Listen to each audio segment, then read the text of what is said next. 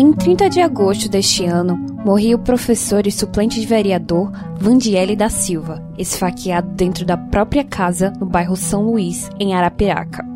Mais de dois meses depois, também em Arapiraca, morria a bebê Lohane, de apenas sete meses de idade, dentro de casa, no bairro Primavera. A família relatou que a menina havia caído da cama, porém, o laudo apontou que Lohane, na verdade, foi morta por asfixia. O Alaf Magno de Almeida, de 25 anos, que já era acusado pela morte do professor, mas respondia em liberdade, foi preso na quinta-feira, dia 14, suspeito de matar a criança, que era sua enteada.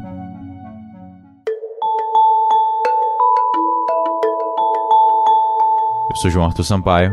E eu, Thais Albino. Sobre esse e outros fatos que marcaram os últimos sete dias, nós vamos conversar hoje no podcast A Semana em Alagoas. Padrasto estava sozinho com a menina Maria Lohane e a filha dele de 5 anos no dia 7 de novembro, quando acionou o SAMU, alegando que escutou um baque e encontrou a menina caída no chão. No mesmo dia, o Alaf Magno e a esposa Ilane Santos, mãe da menina, concederam entrevista ao portal 7 Segundos, reafirmando o incidente e relatando que ela já havia caído outras vezes da cama. Na quinta-feira, uma semana depois, o Instituto Médico Legal, o IML, divulgou o resultado do laudo, que apontou a causa da morte como asfixia por sufocação direta, e o Olaf foi preso. Em entrevista coletiva, o delegado Everton Gonçalves disse que, desde o início, o caso tinha tonalidades de estranheza, porque seria peculiar um bebê morrer em decorrência unicamente da queda da cama. Já o Alaf se defendeu das acusações, dizendo que não tinha índole de agredir crianças e que o laudo provavelmente estaria errado.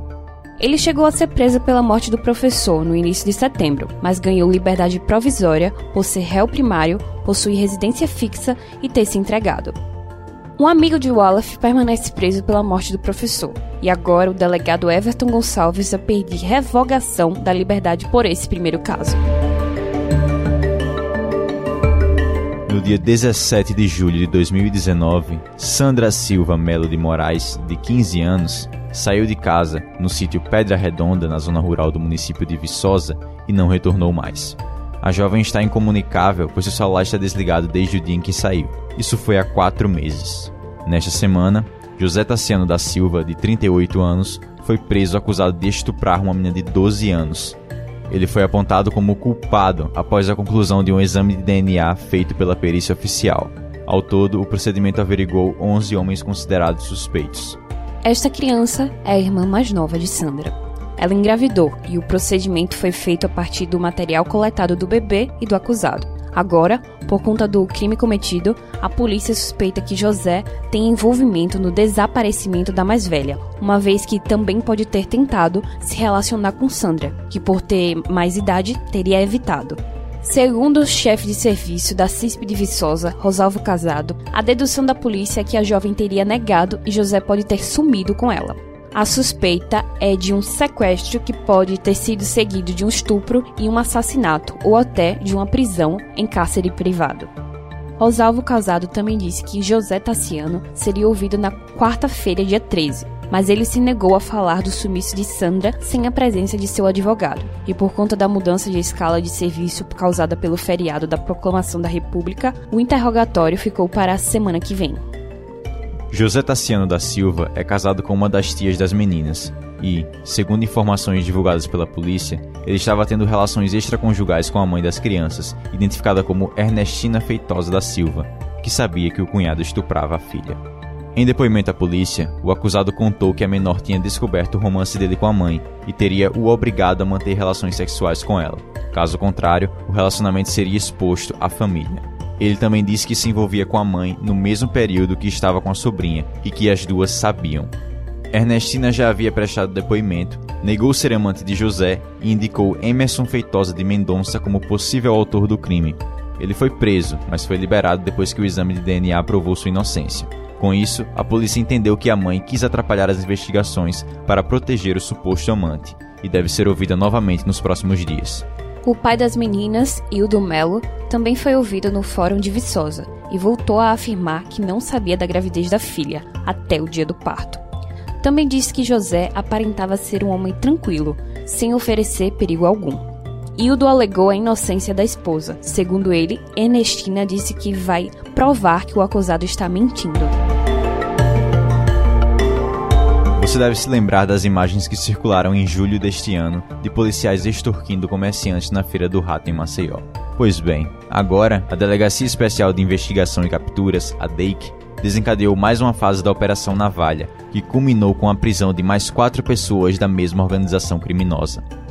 Desta vez, policiais são acusados de promover uma falsa operação em um condomínio residencial para extorquir cerca de 20 mil reais e joias de um morador. De acordo com as investigações, a organização criminosa se utilizava do aparato da polícia para enriquecer de forma ilícita às custas de extorsões.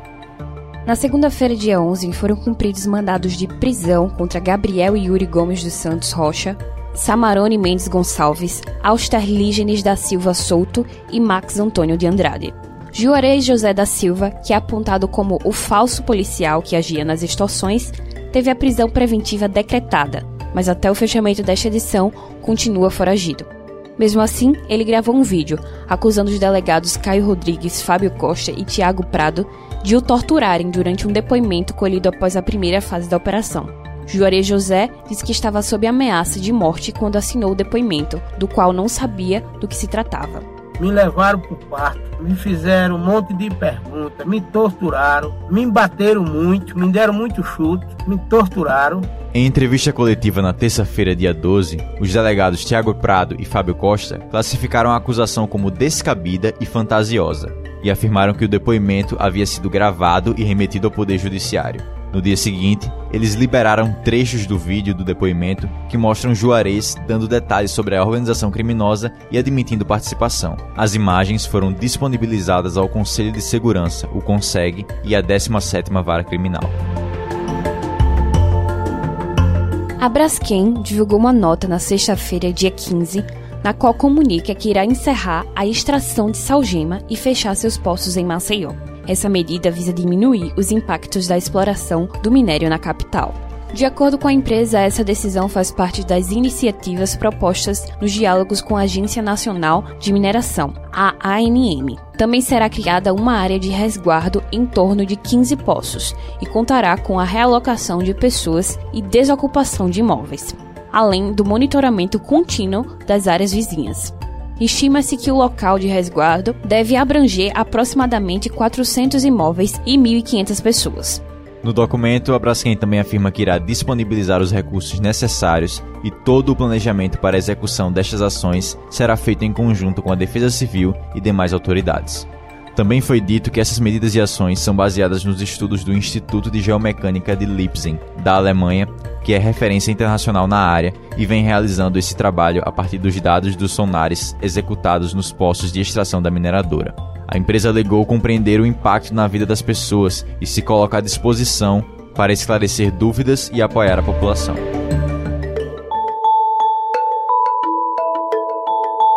E teve mais dessa semana em Alagoas. Uma pesquisa feita pelo Instituto Brasileiro de Geografia e Estatística, o IBGE, apontou que em Alagoas a renda de pessoas brancas é quase o dobro em relação às pretas e pardas, que recebem em média 1,7 vezes a menos. Na capital, segundo dados do último ano, o rendimento médio mensal dos brancos de 14 anos de idade ou mais ocupados era de R$ 2.815 enquanto que pretos e pardos recebem mais ou menos 1.497. Na semana passada a gente falou aqui que o padrasto do menino Danilo, espancado e esfaqueado em outubro, tinha sido preso por acusações de violência contra sua ex-companheira e a filha dela em Arapiraca. Depois disso, na segunda-feira, dia 12, a polícia divulgou que José Roberto Moraes já respondia na justiça por uma acusação de outra ex-companheira. E nessa quinta-feira, dia 14, Dacineia Almeida, mãe de Danilo e atual esposa, disse que era sedada e proibida de utilizar o celular por ele. Em um novo depoimento prestado na sede da Delegacia de Homicídios, Dacineia disse que ela e os filhos, inclusive Danilo, eram agredidos por José Roberto e que ele era ciumento e é proibido de ter contato com vizinhos, familiares e amigos. Tanto a morte da criança como as acusações de agressão contra o padrasto continuam sendo investigadas pela comissão de delegados. Alagoas encerrou outubro com um marco de 16 meses consecutivos com redução nos números de homicídios, roubo de veículos, assaltos a ônibus e roubos a banco. A comparação foi feita do período de janeiro a outubro de 2019 com a mesma época de 2018. De acordo com o Núcleo de Estatística e Análise Criminal da Secretaria de Segurança Pública, houve uma queda de 23,4% nos crimes violentos letais e intencionais. O estado também registrou uma queda de 38,2% nos roubos de veículos de passeio. Em Maceió, o número caiu em relação aos assaltos de ônibus, com uma redução de 71,4%. As estatísticas também mostram uma diminuição nos assaltos a banco, com uma queda de 81,8%. O CSA anunciou nesta quinta-feira, dia 14, que quitou todas as ações trabalhistas que vinham sendo movidas contra o clube. A resolução administrativa número 20 de 2013 foi publicada pelo Tribunal Regional do Trabalho da 19ª Região de Alagoas. O presidente do clube, o empresário Rafael Tenório, gravou um vídeo em suas redes sociais comemorando o feito e lembrando que a quitação das dívidas foi uma de suas promessas quando assumiu a diretoria do CSA há quatro anos. Mostrando eficiência em gestão, comprometimento, cuidado cada centavo do clube e honrando os compromissos. E acrescento mais: o CSA não tem um centavo de encargos sociais que não esteja em dia.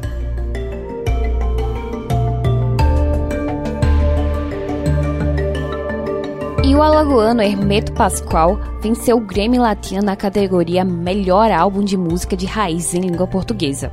A obra premiada foi o CD Hermeto Pascoal e sua visão original do forró, lançado em junho do ano passado. A premiação ocorreu na noite da quinta-feira, dia 14, em Las Vegas, nos Estados Unidos. Vale lembrar que em 2018, Hermeto foi o único brasileiro a sair com o prêmio nas categorias gerais, quando consagrou-se vencedor do melhor álbum de jazz latino, com a obra Natureza Universal.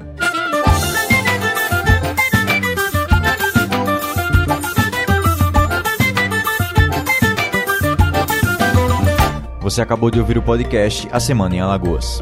Novos episódios todo sábado. E quer saber assim que a gente publica uma edição nova? Então é só se cadastrar no nosso perfil no seu serviço favorito de streaming. Lembrando que nosso programa também vai ao ar no sábado e no domingo na Rádio Web Cidadania. Não se esqueça de compartilhar com seus amigos, família e colegas de trabalho. Até a semana que vem.